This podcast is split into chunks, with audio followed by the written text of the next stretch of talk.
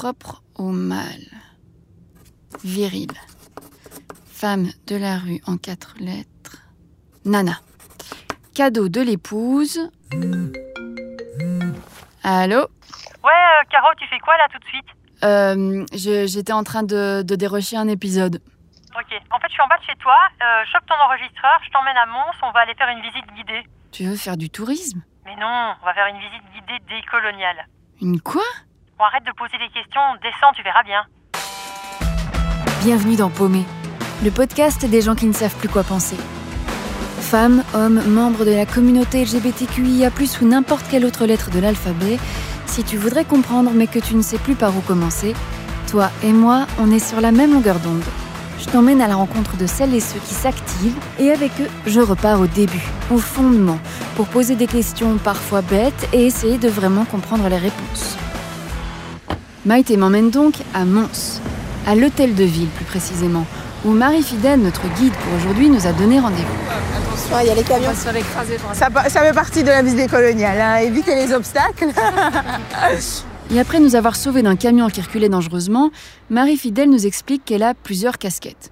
Sociologue diplômée de l'UMONS, spécialiste des identités afrodescendantes, conférencière et militante antiraciste, elle a aussi lancé son média, des hauts et des bas. On la suit dans le porche de l'hôtel de ville et on s'arrête devant une plaque illustrant des personnes noires en pagne au milieu d'arbres exotiques. On aime bien euh, raconter euh, l'histoire de la colonisation comme une conquête des terres, mais c'était aussi une conquête des corps, c'était une conquête des esprits, où il a été, il a été commis des exactions, des viols, euh, de- du travail forcé. Elle nous explique le contexte qui mène à la colonisation. On est au 19e siècle, l'Europe est en déclin et cherche des nouvelles richesses. On se tourne alors vers les autres continents. Bon, aujourd'hui, c'est le continent africain qui va nous intéresser plus particulièrement. Ils se rendent compte en allant dans ces espaces-là qu'il y a énormément de richesses. Mais il faut trouver une excuse pour aller prendre ces richesses. Qu'est-ce qu'on va faire? Ben, On va créer la mission civilisatrice. La mission civilisatrice se base sur la théorie des races qui opposent des civilisations dites civilisées et d'autres dites primitives. C'est donc avec une bien belle mission, je dis ça avec beaucoup d'ironie si tu n'avais pas saisi au ton de ma voix, que les colons belges débarquent en Afrique centrale pour s'emparer de tout ce qu'ils pourront y trouver. Mais sous couvert de cette noble mission civilisatrice, en cachette, on pille les ressources et les biens culturels et on massacre des populations entières. Mais Marie Fidèle apporte une nuance qui a son importance à la manière dont cette histoire est très souvent racontée. Ce qui est important en fait de savoir euh, par rapport à l'histoire coloniale, c'est qu'on aime bien raconter l'histoire comme si c'était euh, comme si le peuple africain d'Afrique centrale avait été des victimes passives de leur propre sort. Or, il y a eu énormément de résistance, c'est-à-dire qu'il y a beaucoup de chefs de village qui ont refusé de donner leur territoire. Et ça, c'est très important parce que du coup, on a vraiment un certain stéréotype qui colle aux populations noires comme étant des populations passives, lascives, souvent en retard. Et on voit que c'est vraiment des stéréotypes qui perdurent, d'où l'importance en fait de voir comment est racontée l'histoire et aussi vraiment d'évoquer en fait finalement ces, ces euh, résistances. Et donc voilà, ça permet vraiment d'inverser quelque part cette logique d'infériorisation qui colle euh, aux personnes afrodescendantes. Et ici, alors du coup, on a la plaque des euh, pionniers dont on voit qu'il a été euh, inaugurée en 1876. J'aimerais vous poser une question. Qu'est-ce que vous évoque le mot pionnier? Explorateur euh, qui va euh, découvrir soi-disant des contrées euh, inexplorées. Quoi. C'est ça. Et donc voilà, le concept de pionnier ici, il est très intéressant parce que ça donne une espèce d'un- de, de- de sensation que c'était une terre vide, inhabitée, alors qu'il y avait bien, bel et bien des, des habitants en fait qui vivaient euh, là-bas. Et quelque part, en fait, les invisibiliser, c'est quelque part retirer en fait leur humanité alors qu'ils étaient bien, bel et bien présents. En dessous de cette plaque à la gloire des pionniers, je lis une inscription qui me laisse un peu perplexe. Le bronze de ce mémorial a été offert par les enfants des écoles de Mons. Ouais, ouais, ouais. C'est chelou quand même. Mais je suis pas sûre qu'ils avaient vraiment conscience de Je ce qu'ils offraient, je pense, les gosses.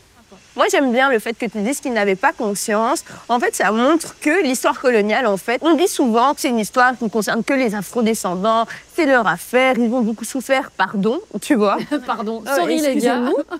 Parce que voilà, on ne veut pas faire des dédommagements financiers, bien, évidemment. Mais en fait, ça montre aussi que l'histoire coloniale, ça concerne tout le monde. Ça concerne même les Belges. Déjà, un Belge sur trois est concerné par l'histoire coloniale. Ça veut dire qu'au sein de leur famille, de leurs descendants, de leurs grands-parents, etc., ils ont au moins un membre qui s'est rendu au Congo pour X et Y raison, que ce soit pour des affaires de euh, ben, donner cours, euh, devenir professeur, rentrer dans l'armée ou autre.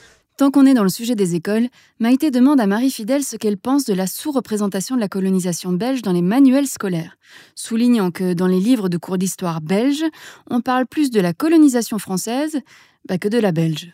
Est-ce que ça, ça, ça fait partie du, aussi de la, de la, du manque de prise de conscience des Belges? Utiliser l'éducation pour faire comme si rien ne s'était passé Bien évidemment, c'est vraiment la base euh, pour pouvoir contrôler un peuple, c'est de contrôler leur, les cerveaux. Ça, c'est c'est bien évidemment vrai. Et alors, du coup, ça pose une question de fond, ça s'appelle l'épistémologie, c'est-à-dire la manière dont est construit le savoir. C'est pour ça que je vous ai dit, c'est important que je, parle des résistances. Vraiment, c'est le nerf de la guerre. La manière dont on raconte l'histoire, c'est littéralement le nerf de la guerre. Non seulement parce qu'il y a un malaise qui perdure et qui se ressent au sein des populations belgo-belges, elles aussi, mais aussi au sein des personnes afrodescendantes. C'est capital pour nous de pouvoir faire renaître ces récits pour comprendre que nos ancêtres se sont inscrits dans des résistance. Sinon, tous ces discours sur l'infériorisation, c'est quelque chose qu'on finit par intérioriser. C'est quelque chose que j'ai fini par intérioriser avant, quand j'étais beaucoup plus jeune. Et du coup, c'est en creusant dans cette histoire que j'ai pu en fait renouer avec ma vraie identité. Et que mon histoire personnelle, mon histoire familiale ne se résume pas à une histoire d'oppression, mais à une histoire de résistance. Et là, identitairement, tu te projettes vraiment différemment dans la vie. Marie Fidèle nous emmène un peu plus loin juste à côté de l'hôtel de ville, devant une large façade blanche. C'est euh, ce bâtiment qui est euh, la maison de justice. Et en fait, à l'époque, c'était l'école consulaire de Mons. Donc, c'est vraiment l'ancêtre de la FUCAM, hein, d'une école supérieure. Et en fait, un des personnages qui nous intéresse ici, c'est Paul Pandafarnana. Est-ce que vous avez déjà entendu parler de lui? Absolument pas. Alors, Paul Pandafarnana, c'est le premier étudiant congolais à avoir été diplômé en fait en Belgique. Ok. Et il était diplômé ici Il a été diplômé ici à Mons. C'est ça qui est cool. Elle nous explique l'histoire de cette personne devenue historique et de comment pendant la Première Guerre mondiale, il se retrouve prisonnier en Allemagne où il rencontre des tirailleurs sénégalais. Et alors, dans ces prisons-là, il commence à un peu parler. Ouais, la colonisation, c'est comment chez vous, c'est comment chez nous. Ah ouais, ben c'est bizarre, nos schémas d'oppression se ressemblent. C'est beaucoup de domination aussi chez vous, en fait.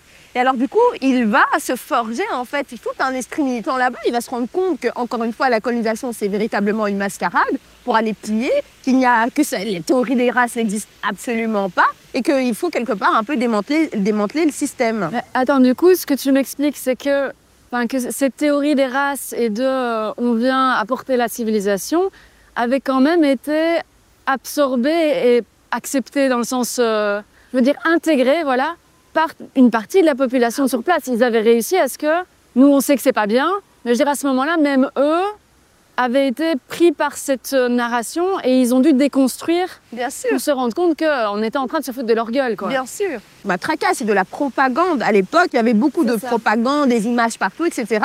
Et en fait, à force d'y être soumis, même de manière passive, en fait, ces choses-là finissent par être intégrées par, par l'ensemble de la population et par les personnes colonisées elles-mêmes. Et donc, c'est comme ça qu'on finit par intérioriser l'infériorité et qu'on est convaincu qu'effectivement, le Belge a raison. Son, sa culture est supérieure à la nôtre. Il faut qu'on l'intègre. Et on voit encore, euh, comment dire, les fracas, en fait, de ces conceptions encore aujourd'hui. Autant perso j'étais consciente que la colonisation avait été violente et s'était faite dans le sang, autant je ne m'étais jamais dit qu'il y avait eu un travail d'éducation à l'infériorité des populations. Une colonisation des esprits, comme le dit Marie Fidèle. Une colonisation peut-être bien plus violente parce que, comme elle le souligne, cette colonisation-là, elle s'est infusée dans notre société, dans notre culture. Elle ne s'est pas arrêtée après la colonisation. On se remet en marche vers le prochain point d'intérêt et Maïté demande à notre guide c'est quoi la réaction des gens quand ils font cette visite? Marie Fidèle lui répond qu'elle a un peu tout, avant d'en venir au concept de la white fragility, la fragilité blanche. C'est un concept développé par la sociologue Robin DiAngelo dans son essai White Fragility Why it's so hard for white people to talk about racism. Fragilité blanche, pourquoi est-il si difficile pour les personnes blanches de parler de racisme? Dedans, elle y analyse l'inconfort et l'attitude des personnes blanches qui ne se considèrent pas comme racistes dès qu'on leur parle d'injustice raciale et systémique. Ils peuvent prendre peur, devenir agressifs, voire même mutiques, se sentant eux-mêmes attaqués par la discussion et incapables d'identifier leurs privilèges blancs dans le système qui est dénoncé. Peut-être une certaine forme d'hypocrisie latente. Ouais, c'est une stratégie littéralement de détournement, quoi. Encore une fois, terrorisé, hein, parce que moi, j'aime pas aussi. euh, ben, pour certaines personnes, genre, les gens sont. Certaines personnes sont activement racistes, mais c'est souvent très inconscient, en fait. C'est ça le truc, c'est que les personnes racistes sont surtout convaincues de ne pas l'être. C'est ça qui est intéressant. Donc c'est souvent des processus inconscients et je pense que c'est dur pour certains de pouvoir euh, regarder ça en face en fait. Et sachant qu'on est tous racistes, hein. Moi, c'est ça le truc, c'est de- à un moment donné, je me suis rendu compte que je pouvais faire ce que je voulais. À un certain degré, je suis raciste, c'est comme ça. Euh, et donc, à partir du moment où tu t'en rends compte, tu peux te dire, ok, je commence à me déconstruire, à déconstruire des réflexes que j'ai pas, euh, que j'ai pas voulu, quoi. Et il faut juste pas avoir peur de, de regarder ça en face. Est-ce qu'il y a c'est aussi peut-être le, le racisme est tellement institutionnalisé dans notre société? Mais surtout, ce que j'aime bien, c'est que tu as parlé de racisme institutionnel. Et en fait, quand on parle de, de racisme, on aime trop cristalliser ça au racisme individuel quotidien. Mais qui n'est pas très visible pour de vrai. Ça, c'est faux. Genre, euh, c'est très rare que je marche dans la rue, on me dit sale noir. Ça, ça n'existe quasi jamais. Jamais on va te faire du frontal comme ça. Mais par contre, tu vas aller à l'université, tu vas avoir zéro prof racisé. Là, tu vois un peu une photographie du racisme. Exactement. Quand je regarde dans mon passé et que je me rappelle que je vivais dans un quartier où il y avait que des Noirs et des Arabes, là, ça te donne une photographie du racisme. Quand euh, je parle à mon entourage et que tous mes potes garçons noirs et arabes me disent qu'ils ont au moins été contrôlés trois fois dans le mois, là, j'ai une petite photographie du racisme. Ça, c'est du racisme. Tu es activiste, ça, j'en ai aucun doute. Est-ce que tu te dis féministe? Non. Non? Je- Oui. Oui. Non, oui. Oui. Euh, tu ne sais pas. Bien sûr que oui. En fait, bien sûr que oui. Je suis obligée. Dans un contexte occidental, je suis totalement obligée. Mais c'est quelque chose que je n'aime pas euh, brandir, par contre, dans ce que je fais scientifiquement ou dans mes réseaux sociaux. Je n'aime pas brandir euh, cette casquette du féminisme. Euh, pourquoi? Ben, je m'identifie totalement, mais j'ai l'impression que c'est un terrain qui peut facile- facilement être récupéré par le monde blanc, donc euh, je suis pas à l'aise. C'est pour ça que j'aime bien parler de l'histoire coloniale, parce qu'il y a très peu de blancs qui osent s'aventurer dessus. Puis elle nous parle de son récent voyage au Cameroun, où elle a donné une conférence, et de la manière dont ce séjour a secoué certains de ses a priori. Et euh, bah ouais, j'ai- vu euh, d'autres femmes comment elles se pensaient. J'ai vu que les femmes camerounaises étaient à la tête de leur économie. Ouais. Elles étaient, enfin, ça m'a, ça m'a totalement, que j'aime bien utiliser ce mot, ça veut rien dire, matrixé. ça veut dire que ça m'a retourné le cerveau en fait. Je me suis dit, mais matrice. tiens, euh, on parle souvent d'autonomisation des femmes africaines, euh, notamment dans les ONG, dans les actions internationales et toutes ces choses-là. Mais ces femmes-là sont à la tête de leur business. de leur, mais de leur état, mais on- ouais. même nous ici, on peut pas prétendre à ça, quoi. Mhm. Après, ça veut pas dire qu'elles sont exemptées euh, de toute forme de patriarcat. Et donc, j'ai pas envie aussi de céder à un fantasme matriarcal que certains afro-descendants aiment bien coller à l'Afrique. Mais vraiment, ça m'a quand même posé la question de me dire que le féminisme, il se met pas de la même manière partout, quoi. Ouais. Et euh, que surtout, on a des leçons à prendre en fait de d'autres communautés, notamment en Afrique, notamment dans ce rapport de question de genre, alors que bien sûr on ne le faisait absolument pas avant et que justement l'Occident a toujours cette espèce de, de, de- de prétention d'être au-dessus de tout le monde euh, par rapport à la posture des femmes euh, ici, les femmes libérées, tout ça machin quoi.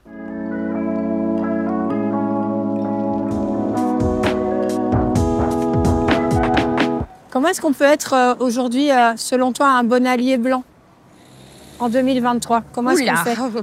Bon, je t'avoue que là maintenant, dans un court euh, podcast, ça va être dur de te répondre. Mais déjà, le point de départ, c'est intéressant déjà de se poser la question de comment on peut être impliqué dans cette histoire coloniale et dans cette histoire du racisme. Je pense que c'est déjà conscientiser son privilège blanc, euh, utiliser ce privilège blanc pour aider les personnes afrodescendantes.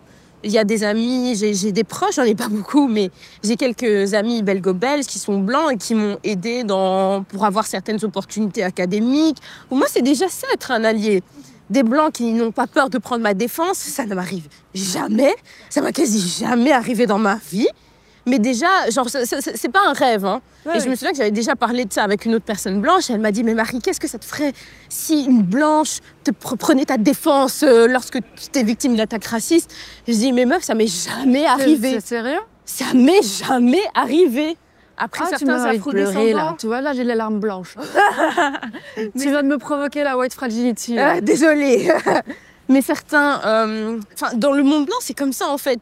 Genre, euh, il y a toujours une personne un peu déconseillée qui a compris qu'il était raciste, mais il va pas parler. Parce qu'il y a cette peur en fait. Il y a peur, il y a la peur. Et j'avais déjà parlé de ça avec d'autres blancs. Elles me disaient, moi j'ai peur de réagir, je t'avoue. J'ai peur. Ok. J'ai j'ai peur. Tu te re- reconnais de quel courant? Je vais pas dire féministe, du coup je vais dire activiste. Ouais. C'est quoi qui te ressemble le plus comme courant activiste?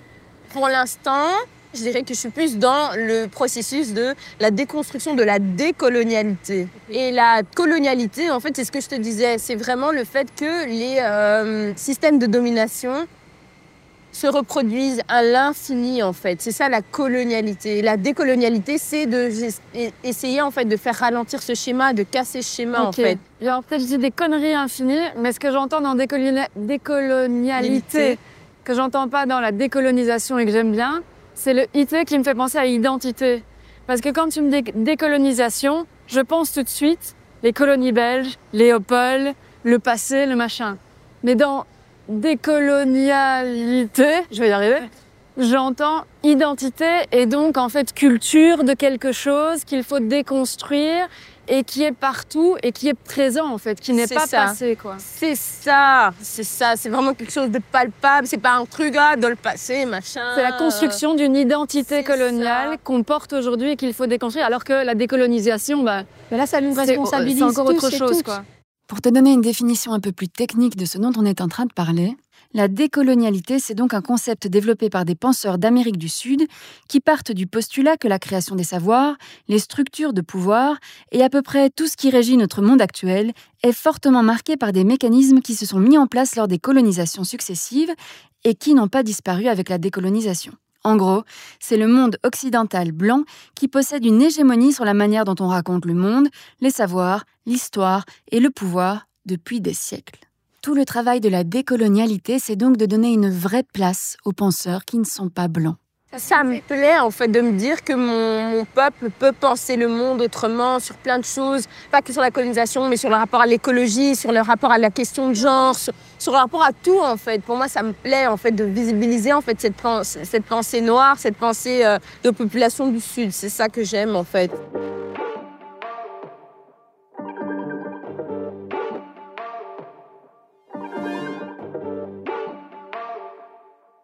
Nous arrivons maintenant derrière une église et on se retrouve face à une statue de pierre de plus de 2 mètres représentant Léopold II qui regarde fièrement l'horizon. Là, Marie Fidèle nous raconte la vraie histoire qui se cache derrière la donation du Congo à l'État belge par Léopold II et elle nous parle du scandale des mains coupées. À l'époque, les colons étaient tellement terrifiés à l'idée d'une mutinerie qu'ils coupaient tout simplement les mains de ceux qui volaient une seule balle dans l'armurerie, par exemple. Toutes ces tortures étaient devenues systémiques, mais personne en Belgique n'en parlait. Alice Harris, photographe anglaise en voyage au Congo avec son mari, prend une photo qui changera l'histoire. Dessus, on peut voir un père qui regarde une petite main coupée et un petit pied coupé appartenant à sa fille. Et en fait, cette photo, elle a fait vraiment le tour du monde et donc ça a donné une très mauvaise presse internationale à la Belgique. C'est comme ça que euh, Léopold II s'est vu retirer ses colonies. Donc il n'a pas donné, parce qu'on aime bien dire il a donné le Congo à l'administration belge. Non, absolument pas. Ça lui a été retiré, bien évidemment. Marie Fidèle se tourne vers la statue Léopold II et nous explique comment cette statue participe à la propagande coloniale dans l'espace public. Quand on voit Léopold II comme ça, Ah, il est classe, quoi. Il est classe, il est grand, il est haut. Est-ce que ça, c'est une image fidèle à qu'est-ce qu'est la colonisation Hmm. Toi, tu m'as dit que la colonisation, ça t'évoque la violence. Est-ce que ça t'évoque la violence, ça non. Ça t'évoque le fait que voilà, Léopold II, c'est un gars trop stylé. Merci, le roi bâtisseur, t'as géré, quoi. Tu vois C'est ça, c'est à ça que ça renvoie. En plus, il n'était pas aussi grand. Ça s'appelle vraiment la sociologie de l'espa- de l'espace parce que c'est vraiment pour vous faire comprendre que l'espace public raconte toujours une histoire. Et là, voilà. Sociologie de l'espace. La sociologie de l'espace. Et donc voilà, c'est mis dans des endroits stratégiques pour qu'on le voit. On voit Léopold II qui est magnifié, qui est grand, etc. Et donc c'est vraiment pour même convaincre la population belge que c'est un roi bâtisseur trop stylé qui a fait des trucs trop bien pour nous, quoi. Et puis tranquillement, au milieu de la conversation, Marie Fidèle pose là qu'elle a fait déboulonner une statue une fois. Et donc, t'as essayé de déboulonner une statue? Ouais, voilà, c'est ça. Donc, euh... Parce que moi, c'est ça, j'ai envie d'entendre. c'est pas j'ai essayé, j'ai. C'est vrai, comme c'est quelque chose que, comme je pense, je dois être fière. Euh, du coup, ben, qu'est-ce qui se passe? On est en 2020. euh, ben, Black Lives Matter, euh, tout ça, on est en juin. euh, et en fait, c'est une période vraiment anxiogène de fou. En fait, déjà, il y a le Covid, donc euh, on est confiné, tout ça, on n'est pas bien. Et puis après, il y a les violences policières. Et en fait, c'est il y a une mutation de violence policière qu'on voit sur les réseaux sociaux. C'est horrible. Moi, je me rappelle que c'était un climat extrêmement anxiogène. Comme je suis hypersensible, c'est vraiment une période où vraiment je regardais ces images. Ben, chaque fois, je pleurais. Je pleurais. C'était aux États-Unis, je pleurais. C'était en Belgique, je pleurais. C'était en France, je pleurais parce que ces trucs, ça me faisait hyper mal de voir tout ça. Quand les manifestations arrivent jusqu'en Belgique, Marie Fidèle ne peut pas y aller à cause d'un examen de statistiques.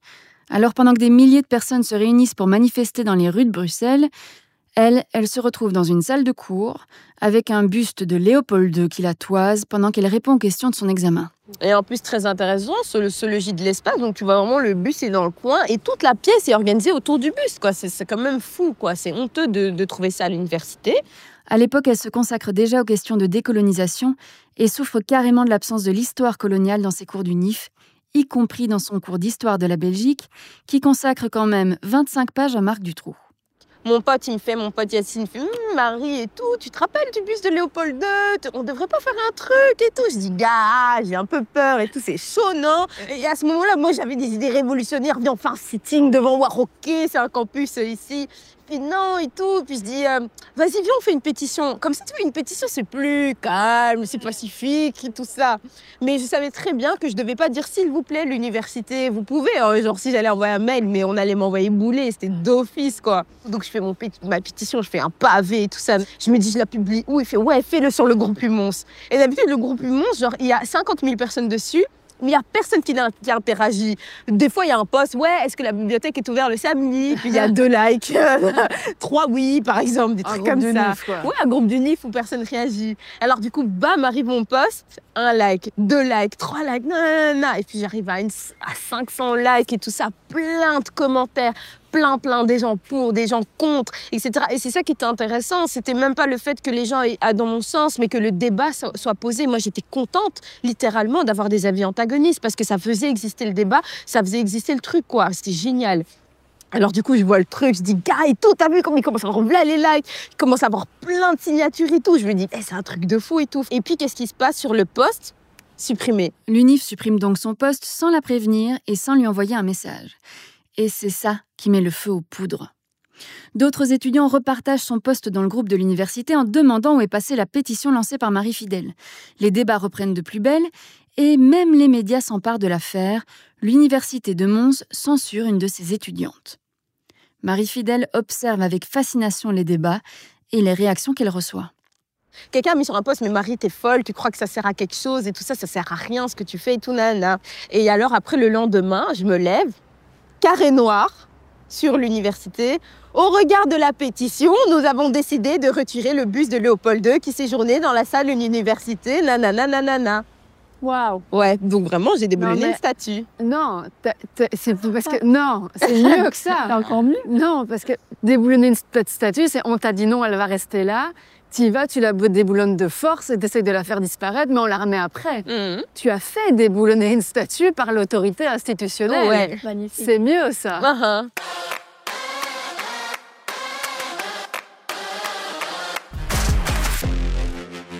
Normalement, la question, c'est que c'est quoi ton expérience de la misogynie? J'ai envie de la transformer un peu en te demandant plutôt, c'est quoi ton expérience de la discrimination en général?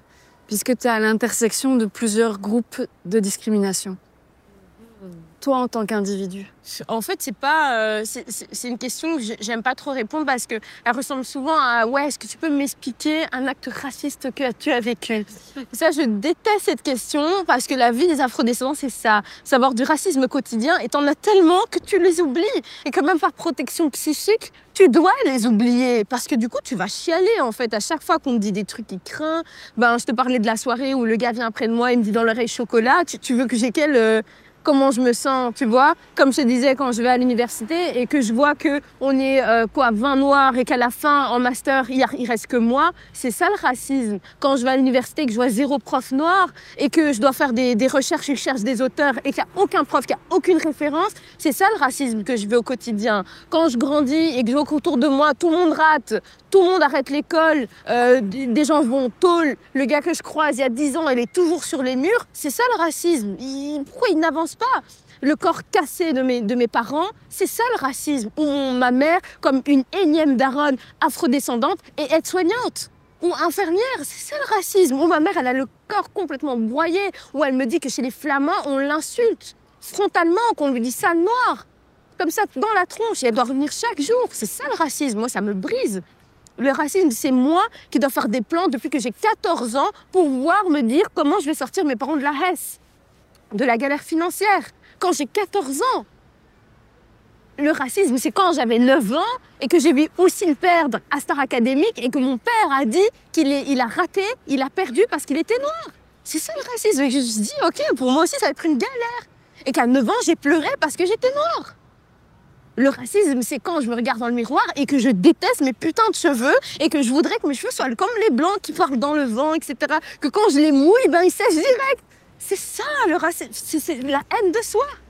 C'est ça le racisme. Le racisme que j'ai vécu, c'est quand je vais postuler pour un entretien d'embauche et que je vais sur Photoshop et que je m'éclaircis la peau en me disant au pire je passe métisse.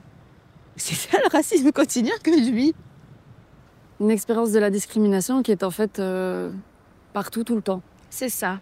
Le racisme aussi, tu me dis la misogynie, c'est de devoir parfois faire un choix entre lutter contre le racisme et lutter contre le patriarcat dont je suis victime. Et de visibiliser plus la mort de nous tous euh, sans la réalité de genre plutôt que ma condition de femme noire. C'est ça aussi les violences que je subis, le, fait que par exemple depuis que je suis petite, euh, j'ai pas la liberté de mon grand frère pour sortir par exemple parce que je suis issue d'une famille bantou, afrodescendante. C'est compliqué pour les filles des fois, tu vois?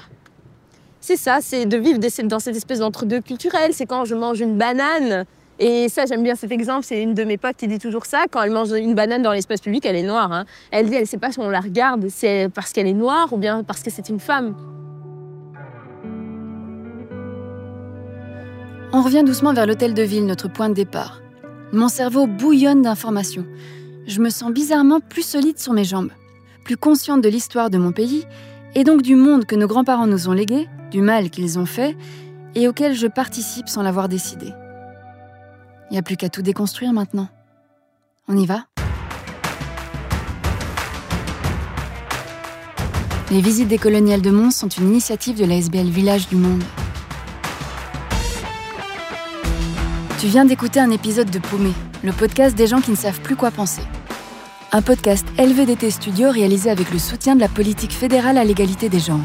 À la production, moi et Maïté Warlan. Et au mixage, notre magicien en chef, David Enrard. Tu veux en savoir plus sur les sujets qu'on a abordés aujourd'hui? Rendez-vous sur le site du studio, lvdt.studio, pour découvrir des ressources et des associations qui traitent de ces thématiques. Et puis dis-nous ce que tu as pensé de notre discussion en laissant un avis là où tu nous écoutes ou sur les réseaux sociaux.